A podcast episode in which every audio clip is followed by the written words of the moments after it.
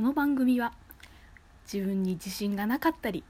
ついついネガティブになりがちな人たちの悩みを取り上げてすずちん流にゆるいアドバイスを送る番組です。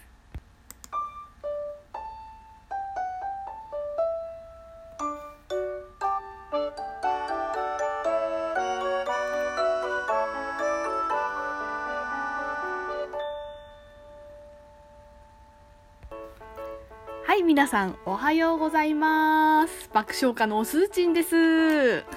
さてちょっと久々の更新になりましたね。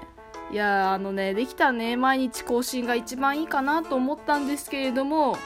ちょっとスーチン疲れてしまいました。本当はね毎日がいいなと思ったんだけどまあで週1もしくは週2ぐらいのペースでね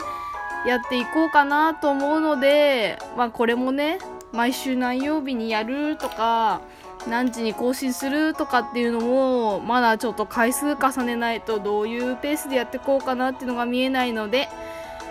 うん、もうちょっと待っていただけると、今のところはまあ不定期更新っていう形でね、最低週1ぐらいで更新しようと思うので、皆さんよろしくお願いします。はい、ということでね、今日のテーマなんですけれども、まあ、他人に見せられない恥ずかしい自分とか、ちょっと醜い自分っていうのをさらけ出すとどうなるかというお話ですね。多分誰しもがあると思うんですね。こんなことを人に言ったら惹かれるんじゃないかとか、嫌われるんじゃないかっていう部分、人によって全然違うと思うんだけど、そういうのって結構他の人からしたら、え、なんでそんなとこ気にすんのって思われがちなのよね。いやでも、さらけ出す前って、ぶっちゃけそんな風に思えないじゃん。いやいや、こんなのやばいしって思う人もいると思うんで、今日はね、あの、私、すずちん自身の、あの、今まで人に言ったことない秘密を、ちょっと晒しますので、いや、私もこれ結構勇気いるんだよ、本当に。今結構ドキドキしてんの。なんだけど、ちょっと晒してみるんで、ま、まあ、あ、こんなもんなんだ。恥ずかしい、人から見たら恥ずかしい分って、こんな、そんなどうでもいいことなんだって思われる方がいたら嬉しいなと思います。いや、そう思ってもらうために私、私、バンジー飛びますんでね、あの、皆さん最後までぜひ聞いていただければなと思います。よろしくお願いします。はい、ということでね、本題に入る前にゆるトークでございます。今日はね、まあ、私が少女漫画好きなので、漫画好きなので、それにまつわる話を一つしようかなと。あの少女漫画あるあるなんですけれども、あのまあ、物語に出てくる、まあ、イケメンいるじゃないですか。で、大体どっかのタイミングでこう、熱を出して、学校を休むんですよね。で、まあ、主人公のね、女の子がお見舞いに行く展開になるんですよ、必ず。先生とかに頼まれたり、友達にせかされたりしてね、行くんだけど、あのー、その時にね、まあ、イケメン、弱ってるイケメンに料理を作ってあげるんですよ。で、それがね、必ず、おかゆなんだよ。え、これなんでおかゆなの？と思って。あのー、皆さん、リスナーの皆さんの家庭はどうかわからないんですけれども、私の家では、そうやって具合悪くなって熱が出ると、あったかいうどんっていうのがまあ風習なんですよ。で、なんでいつもおかゆなんだろうと思って、だから世間一般は、まあお、おかゆが、なんていうのか、まあ普通の、オーソドックスなやり方で、私の家のうどんっていうのが邪道なのかなと思ったんで、ちょっと気になったんですよね。本当にまあ、本当それだけの話なんですけども、もはや少女漫画とかじゃなくて、皆さん、こう、具合悪くなった時に食べるメニューって何ですか？っていう話ですね。なんかもし、いや、私、お金だから、すずちんちが珍しいよね、とか、いや、私、うどんだよ、とか、いや、俺は蕎麦だぜって いろいろあると思うんで、もし、皆さんの場合はどうかっていうのを、まあ、お便りなんかでね、あの、質問箱の URL も載っけてますんで、ちょっとそこら辺に投稿していただけると 数値すごく気になるので、この、具合悪い時に何食べるか問題について、皆さんの家庭のメニューを教えていただけると嬉しいなと思います。はい、ということでね、本題に戻ります。まあ、人には見せられない、こう、恥ずかしい自分、醜い自分っていうのを晒すとどうなるかということでね、私、スーチンが、まあ、自分の、この このラジオトークを通じて晒してしまうので、まあ、どう思うか皆さん、ちょっとわからないかなと思うんですけども、まあ、そんなもんかって思っていただけるんじゃないかなと思うので、いや、本当自分の中ではめちゃめちゃ恥ずかしい話なんですよ、本当に。で、ガチで誰にも言ったことないこともあるし、うん、家族以外にはね。なんで、皆さん、まあまあ、私がこうやってバンジー飛ぶんで、あ、俺もまあ、ちょっと、そんな気にしすぎかなって思えてもらえるといいなと思います。まあ今日晒そうと思う私の恥ずかしい部分は2つでございますね。えー、じゃあまず1つ目いこうかな。まあ1つ目なんですけれども、まあ私、すずちん22歳、あのー、まだ実はですね、彼氏が一度もできたことがないんでございます。これ、あ、これはね、まああの、私の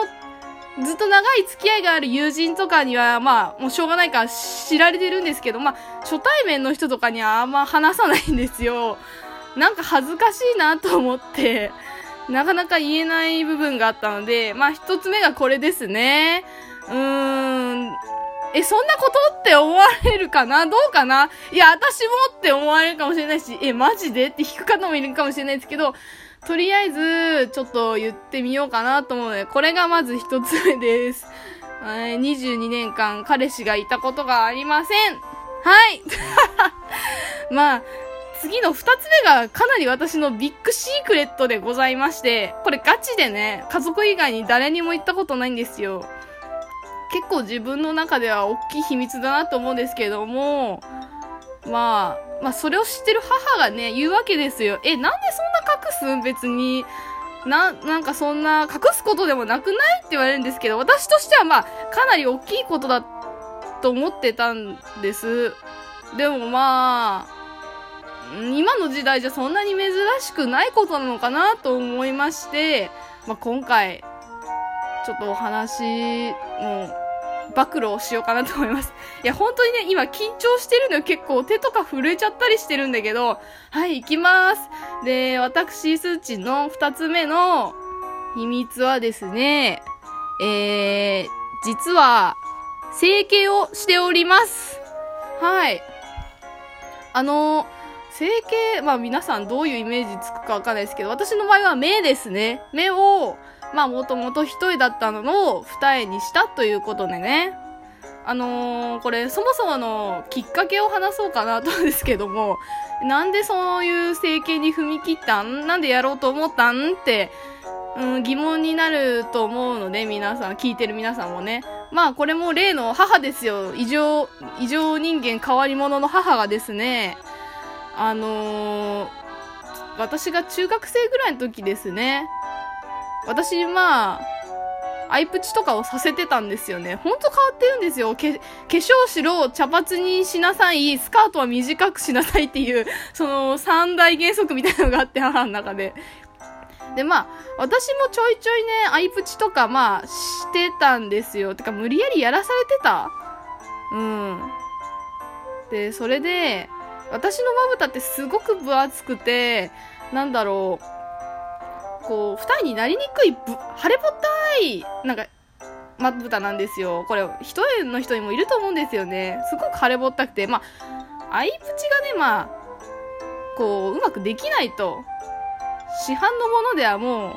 私は二重になれないということで、え、もう、じゃあ、彼に整形しちゃえばって言い出して、もうしようしようとか言って、あの、本当にこれ、あの、びっくりされると思うんですけど、母にやらされたっていうのが、ガチの、まあ部分ですね。本当にその通りで、もう母が何にも言わなかった私ずっと今も一重のまま生きてるんですけども、やろうやろうって言われて、うーん、まあ、いっかと思って まあそれで受け流される私もどうかと思うんですけども、で、まあ中学卒業の時に、二重に、まあ中学卒業っていうかその中学卒業とまあ高校入学の間に、あ二重にしました。うん。そう、それ以来ずっと二重なんですよね。これ、あの、本当にガチでトップシークレットだったんですけど、私の。いかがですか皆さん。そんなことって思うかな？どうだろういや、なんか最近さ、よくその、なんだろう。この前カフェに行った時もね、隣のなんかギャルママ？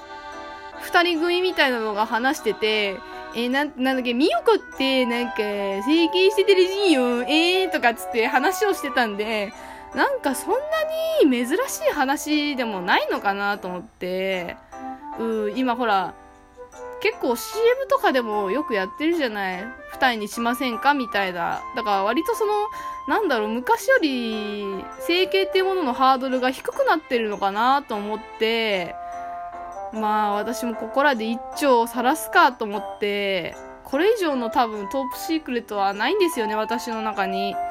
なので、皆さんも、まあ、こんなもんかって思っていただけるといいんですけれども、まあ、人には言えない恥ずかしい部分をさらけ出すとどうなるかというと、私の今の心境としては、なんかすごい楽になりました。なので皆さんも、ぜひ、晒す勇気を持つことをお勧めします。はい、ということでね、ありがとうございました。